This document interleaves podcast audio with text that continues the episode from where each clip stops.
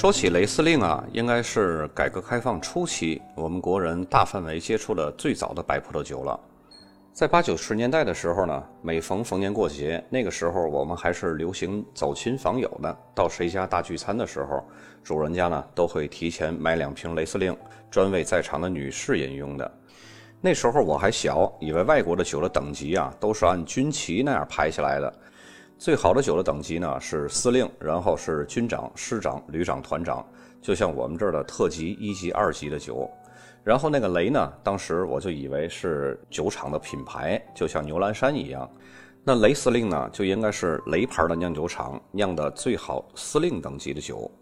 后来啊，我到了国外读大学的时候才知道，因为那个时候呢，经常每周五晚上会有一个酒会，当然我那个时候也是不会喝酒。才知道呢，雷司令是一种葡萄，而且是上好的白葡萄。后来在真正的开始学习葡萄酒的时候，才知道没有任何一种白葡萄能像雷司令那样具有如此的多样性。依产地和酿造的不同，它有从无甜味儿到甜味儿，从清新花香、热带水果味儿到油质、蜡质等一系列的酒款风格。雷司令对于栽种的地点是非常挑剔的，最好是日照比较充足的地方。但矛盾的是呢，雷司令在冷的地方比温暖的地方生长的更理想，最好是在一段长时间里边都可以得到充足而且持续的阳光照射。在漫长而且干燥的秋季，如果要是有足够的日照时间呢，它会酿出最优质的白葡萄酒。如果气候适宜呢，它还会产生贵腐菌的现象。从而呢，还可以酿造出珍稀的贵腐甜白葡萄酒。当然，雷司令在温暖的地方也能够生长，但是由于成熟期过快，却使得雷司令的风味呢积累不充足，而会变得更寡淡一些。雷司令作为德国的葡萄，开始繁荣的最重要的阶段，是从莱茵高地区天主教本都会约翰内斯堡修道院开始的。在1716年，富尔达侯爵购买了这个已经落魄的修道院。在随后的五年中呢，约翰内斯堡修道院那些之前完全被荒废的葡萄园又被重新修整，重新呢开始种植雷司令，并且不断的扩大种植面积。这些雷司令是从吕德斯海姆、艾伯巴赫还有弗勒斯海姆购买来的。具体这三个地名呢，如果大伙儿不知道，大家可以收听一下我另外一个栏目“酒标识别”的那个栏目，在雷音高产区那一节上面有讲过。然后当地的人呢，就都开始纷纷效法约翰内斯堡修道院的做法，争相种植雷司令。有些地区呢，甚至还颁布了法令，强调酒农只能种植雷司令一种葡萄树。在1845年，英国维多利亚女王赴莱茵高访问的时候，当她发现了雷司令后，如获至宝，并且把这种葡萄酒呢叫做霍克。直到今天的英国人呢。有时候还是会用霍克来称呼雷司令，这个词的原意呢，就是指莱茵高地区的霍克海姆村所种植的雷司令。由于约翰内斯堡修道院的成功呢，和他举足轻重的地位，以及当时众多的当权派和实力派对于雷司令的大力提倡，在莱茵高和莫泽尔地区呢，就掀起了雷司令繁荣兴旺的新篇章。并且用雷司令酿造的酒也大获成功，以至于约翰内斯堡修道院的修道士在18世纪末宣布，在莱茵高不允许再用其他的葡萄来酿酒，只能用雷司令。可见当时的修道士的地位之高，影响力之大。这个约翰内斯堡修道院呢，就是今天鼎鼎大名的约翰山酒庄。到了十九世纪末，莱茵高地区的雷司令已经占有了绝大多数，而且呢，还大量的渗入到德国的其他的葡萄种植区。那时做出的关于雷司令的决定，对后来的德国葡萄酒业影响深远，甚至奠定了如今的世界雷司令葡萄种植的格局。由于当时很多的修道院竭力推广雷司令的种植，并且呢，他们拥有一批非常顶级的葡萄园，所以宗教和修道院在德国的葡萄酒文化当中也起到了特殊的作用。这就很像法国勃艮第的葡萄园，也是被本都会和西多会所统治，并且呢，也产生了深远的影响。这里还有一个关于雷司令贵腐类的甜酒起源的轶事，这个事儿呢是发生在1775年的约翰内斯堡修道院里边的。相传富达尔侯爵所派遣的传达采摘命令的信使，由于在路上被抢劫拘禁了，延误了行程。于是呢，当他到达这个修道院葡萄园的时候，所有的葡萄都烂在地里了，并且感染了一种叫贵腐菌的霉菌。后来修道院就将这些葡萄废弃不用，给了农民。农民用这些看上去腐烂、感染了贵腐霉的葡萄酿造他们自己的葡萄酒。但是呢，出乎意料的是，他们发现这些晚摘的烂葡萄却含有很高的糖分，同时呢还保持了很好的酸度。由于感染了贵腐菌，具有极其特别的风味儿。由此呢，雷司令餐后甜酒就诞生了。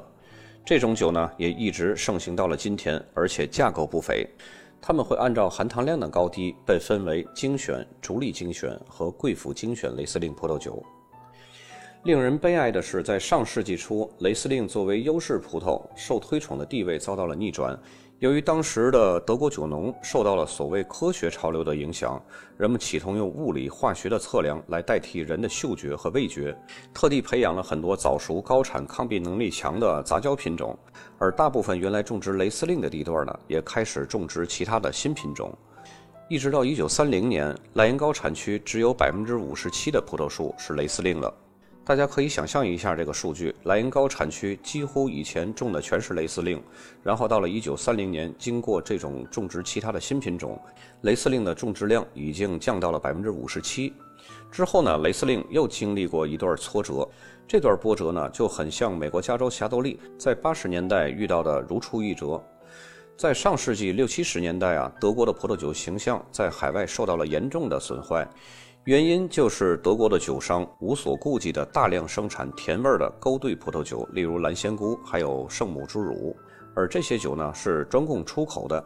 结果导致了这种糖水味儿的平庸廉价的葡萄酒在国际间就形成了德国葡萄酒的代名词。然而在德国的国内呢，人们依然酿造和品味高品质的葡萄酒。以至于很多德国当地的人根本就没有听说过蓝仙姑和圣母之乳这两个牌子。虽然有的时候呢，这两种牌子的酒呢也会加一些雷司令，但是这个类别的酒跟真正的雷司令是没有任何的关系的。这里有一个当时的背景。当时的国际市场的出口和宣传更多是靠酒商在运作，而当地的酒农种植出的葡萄呢，要么就是自己酿造，要么就是交给酒商去酿造。而交给酒商的话呢，自己就不用操心市场的这一块业务了，所以更多的人呢会选择直接交给酒商。但是酒商呢，作为最唯利是图的一个职业，他们不会顾及品质。只是为了更大量的去国际市场销售，赚取更多的利润，所以德国的葡萄酒呢，在国内和国外的品质形成了天壤之别。这种商业现象啊，如今在欧美也存在，出口的和内销的产品品质是完全两样的。只不过欧美国家呢，是将更多的品质优异的产品留在本国，而品质稍微差一点的才会出口。以至于在以后的多年里啊，德国的葡萄酒一直被外界嘲笑为甜味儿、廉价，以至于是劣质酒的名片儿。随着国际市场对于这种劣质低廉的酒的需求越来越少了，而且国际市场呢越来越开放了，德国的酒农也不必要非要通过酒商才能将自己的酒推向国际市场。但是由于国际市场对德国酒的偏见呢，造成了德国的优质酒也被国际市场贴上了这种劣质的标签儿。于是呢，德国的种植葡萄的农民希望改变这一现象，最重要的是改变葡萄酒在国际酒业中的这种低廉刻板的印象。与此同时呢，也有一些有远见、有执行力的酒农看到问题的关键，他们不再和唯利是图的酒商合作了，重新恢复了雷司令的种植，精工细作，降低产量，强调特色，拒绝大陆货，才使得德国葡萄酒在世界上的地位有所回升。莫泽尔产区萨尔河畔有个小村子，这里呢有一个叫伊贡米勒四世的年轻酒农，他就是德国新酒农的典范。其实到他这里啊，他这个家族酒庄已经是第四代传人了。早在1797年，他的曾祖父就为米勒家族购买了这片13公顷的葡萄园，至今呢，他们家族还是经营了这片13公顷的葡萄园。经过长时间的重整旗鼓，他酿出的雷司令被认为是世界上最好的白葡萄酒。以至于多年前的世界名酒拍卖会上，一瓶1990年的伊勒米贡的贵府甜白葡萄酒呢，竟然达到了三十多万美金的价格。这个酒庄呢，也就一举成为了德国的酒王。如今，依靠德国广大酒农的努力，雷司令经历了一次飞跃式的提升。像摩泽尔和莱茵高这样的以酿造顶级雷司令而久负盛名的产区。由于在葡萄酒酿造历史和葡萄栽培方面的重要地位，他们在世界范围内再一次得到了广泛的认同。自然呢，这些产区和其他产区的酒农也再次意识到，雷司令终究是德国最伟大、最重要的葡萄品种。德国雷司令葡萄酒再一次在世界范围内成为可以信赖和品质保证的代名词，又一次跻身世界最昂贵的白葡萄酒行列。雷司令酿造的葡萄酒风格是非常广泛的，从干型、半干、半甜到甜型都有。同时呢，还可以酿造贵腐和冰酒。单从这一方面讲呢，它的优势就已经超越了世界种植量排名第一的白葡萄品种霞多丽。霞多丽只能酿造干型葡萄酒，当然还会有朋友说霞多丽还可以酿造起泡酒。其实雷司令也是可以酿造起泡酒的，而且是很不错的起泡酒。德国最著名的赛克特起泡酒就是雷司令酿造的。另外呢，各位这里还有一个知识点，我强调一下：风格和类型是两个完全不同的概念。起泡酒相对于静止酒是另外一种类型，这是指一种物理性状的类型，它不是风格。风格是在同一种类型的物理状态下展现出的不同特点和主观偏好。就像你吃东西一样，你喜欢吃面条还是喜欢吃饺子？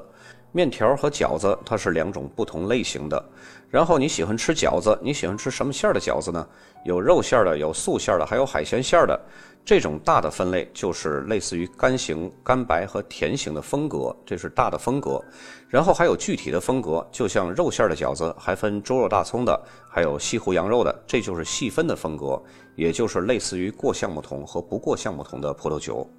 既然风格这么多，那么在配餐方面呢，雷司令肯定是得心应手的。放眼全中国的菜系，几乎都可以用雷司令来搭配，只是根据不同的菜系呢，选择不同风格的雷司令就可以了。比如说川菜，口味是比较辛辣的，更好的呢是选择半甜型的雷司令，甜它可以冲淡辣味儿，让不喜欢辣味儿的南方人可以更能轻松的接受川菜。然后江浙菜系还有上海菜呢，多是口味偏甜的。那么就适合搭配半干型的雷司令，菜和酒都是有一点甜，意气相投，口味互补。再比如说是北方菜，它的特点呢是重油味厚，就该轮到雷司令干白出场了，高酸度，爽脆凛冽，匹配北方菜的腻味还有厚感，非常清爽，而且不拖泥带水。如果是下午休闲吃点小点心啊、甜品的时候呢，那么雷司令酿造的冰酒或者是贵腐甜白是必不可少的。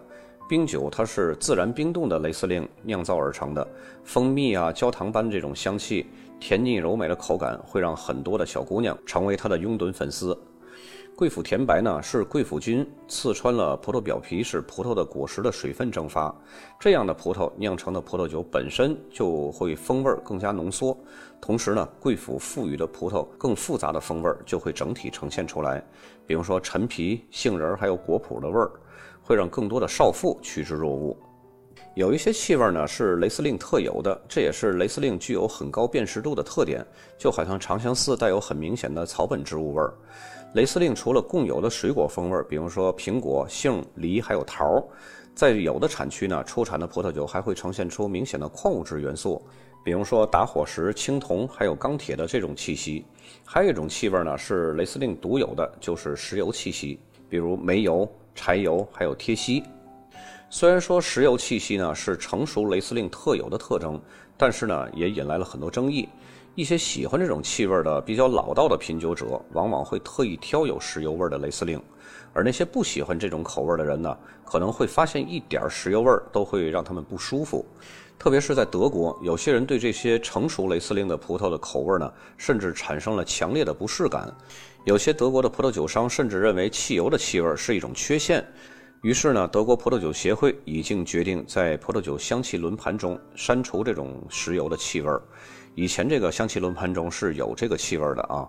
当地的生产商认为，雷司令产生石油气味的原因可能会包括酸含量过高、太阳照射过强、晚收成熟的葡萄内在分类物质的转化以及地下水的水压的原因。不过呢，那只是德国一家之言。纵观广大雷司令的铁粉，还是会更喜欢石油气息夹杂在其中的雷司令葡萄酒的。不同的产区会赋予雷司令不同的辨识度，哪怕是很细微、很细小的微气候，也会让葡萄酒生成独具特点的风格和气味。下期节目呢，我们会继续介绍雷司令，介绍几个非常有代表性又可以完美呈现雷司令的不同产区。